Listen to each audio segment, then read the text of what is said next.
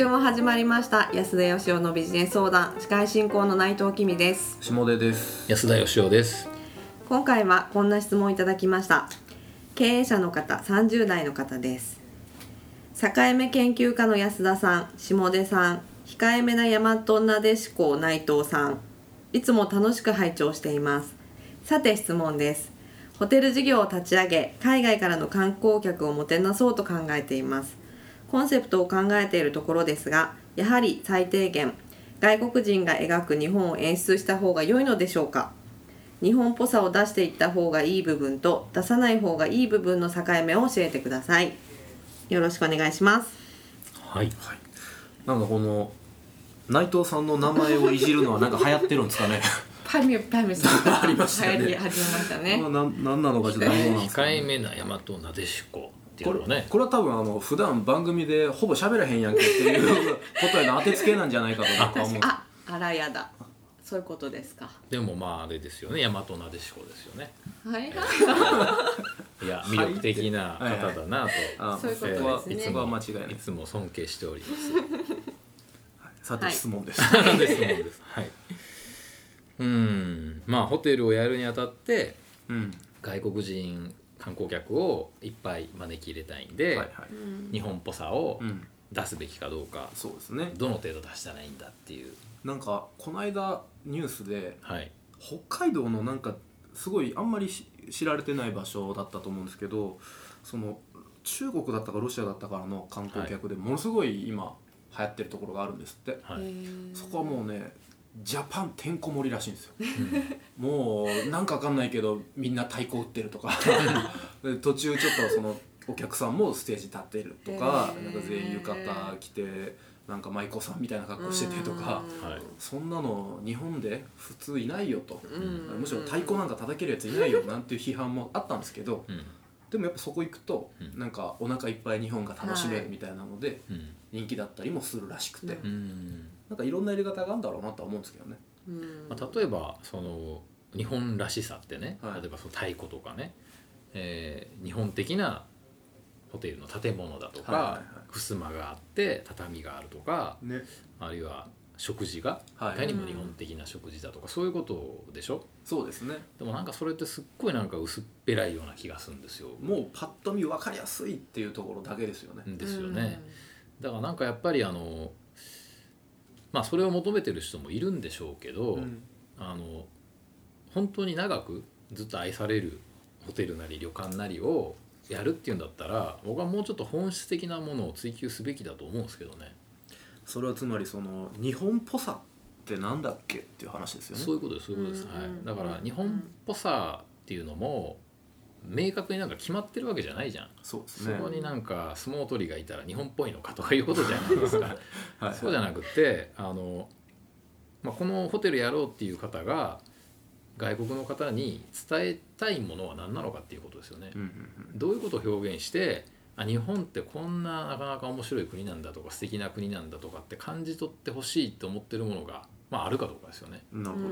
でそれをうまく伝えるためにはどういうことやったらいいのかっていう、うんそれをきちんと考えていくのが日本っぽさなんじゃないかと思いますけどね。うんつまりその何をもってその日本のどういうところをあ日本ってこういう国なんだないいなって思ってもらえるかどうかですからね。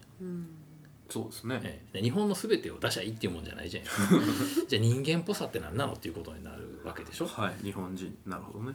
人間の全てをさらけ出したら人間っぽいかっつったらそうじゃなくってさ、うん。出さないところが人間っぽかったりもするわけじゃん、はいはいはい。ね。そうですね。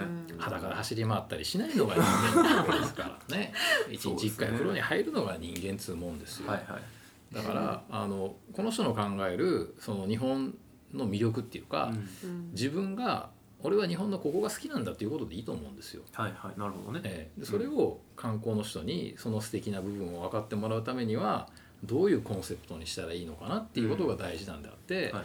その外国人のお客さんがなんか日本っぽくしたら喜ぶんじゃないのっていうところにあんまりね行かない方が僕はいいと思うんですよ。そんななんかあの表面的なはいはい。ハリボテ的なコンセプトじゃなくてもうちょっと自分の心の中から出てくるなんか自分が本当に表現したいものうん。伝えたいもの、それをやっぱ軸に据えるべきだと思いますけどね。なるほどね。まあなんかこう自分がじゃあ逆に海外に行く時のこととかを考えると、はい。うん。なんかどっちにもニーズはあるのかなっていう気はしててうん。いわゆるそのベタベタにその国の、うん。いわゆるシンボルみたいなのを、うん。まあ見たい時もあるじゃないですか。ありますね。うんあれば逆にでもそういう作られた観光地じゃなくて、うん。その土地土地の本当になんか住んでる人たちがはい。行くお店に連れてってよみたいなはい。のを感じたい時もあるしなんかどっちが言い悪いとかではないような気もするんですけど、うんどっちがいい悪いとかどっちが流行るかどうかっていう問題ではないと思うんですよね。そうですよね。だからそういうねあのベタな、うん。ベタなっつったら怒られるかもしれないですけど人もいるいればだから例えば東京タワーが見たいとかいう欲求もあると思うんですけど、はい。でも毎回東京タワー見に来ないじゃん。そうですね。あのよく日本人観光客がグランドキャニオンの見方が分かってないとか言って現地の人に怒られるんですけどね、あの飛行機でピョンって行って降りて写真撮って飛行機乗って帰るはいはいはい。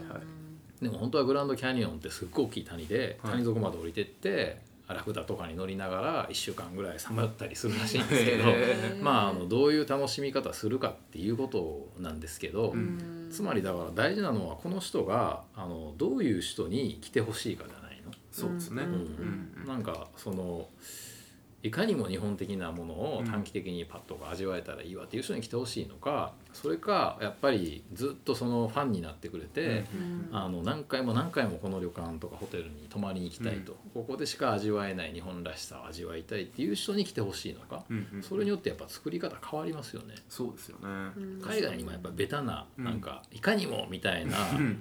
お土産物屋とか沖縄行ってもあるじゃないですか。ありますね。うん。いかにも沖縄の料理だけ全部揃えましたはい。みたいなのか本当にあのずっと地元の人に愛されている。だけどもやっぱ沖縄らしい料理屋さんでご飯食べたいのかっていう、うんそれはあの人それぞれなんで両方の人いるんですけど、はい。どっちの人に来てほしいかじゃないですか。そうですね。えまあ一人の中にもどっちもあるような気もしますし、まあどうそうですね。いう気分の時にうん。使ってほしいのかと。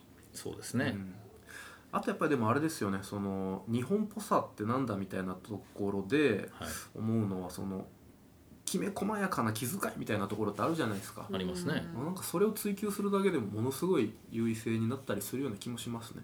しますね。うんうん全然サービスとかいわゆる和っぽい感じじゃないんだけどなんかそこにいるだけで心地いいみたいな、うん。なんか追求すれば差別化になるような気もしますけどね。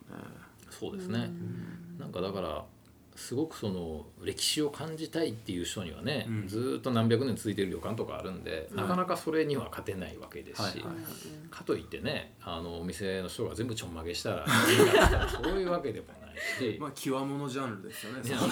ねだからやっぱりあのこの人が今日本をねうんどう捉えてるのかっていうことだと思うんですよね。なるほどね。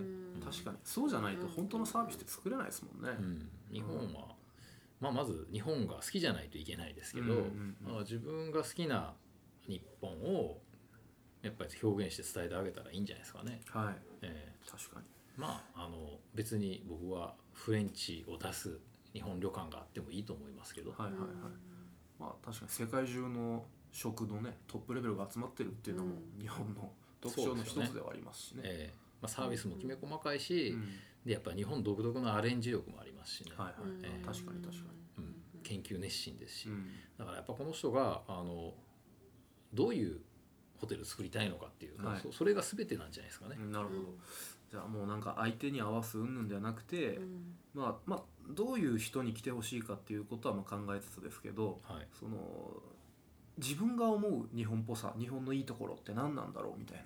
おもてなしですよね、はい。観光客をおもてなししたいって考えてらっしゃるみたいあなんで。もてなそうと考えてますって書いてますもんね、ええうんうん。確かに。だからそういうところはきっと入ってくるんだと思うんですけど、はい、そうですね、なんか無理やり合わせることを考えるんじゃなくてご自分の好きな日本のところ、はい。はい、そういったものを表現感じ取れるようなホテルにしてくれると、とっても素敵なホテルなんじゃないかなと思います。はい。はいということで、えー、今日も内藤さんは控えめでしたけど。控えめ大和なでしこ内藤さんで、はい、はい、ということで、えー、今日はここまでとさせていただきます、えー、ありがとうございました。ありがとうございました。ありがとうございました。この番組では皆さんからの質問を受け付けております。質問をくださった方には素敵なプレゼントを差し上げております。どんなことでも構いませんのでどしどしご質問ください。ご質問は安田よしお .com のポッドキャストページよりご質問ください。お待ちしております。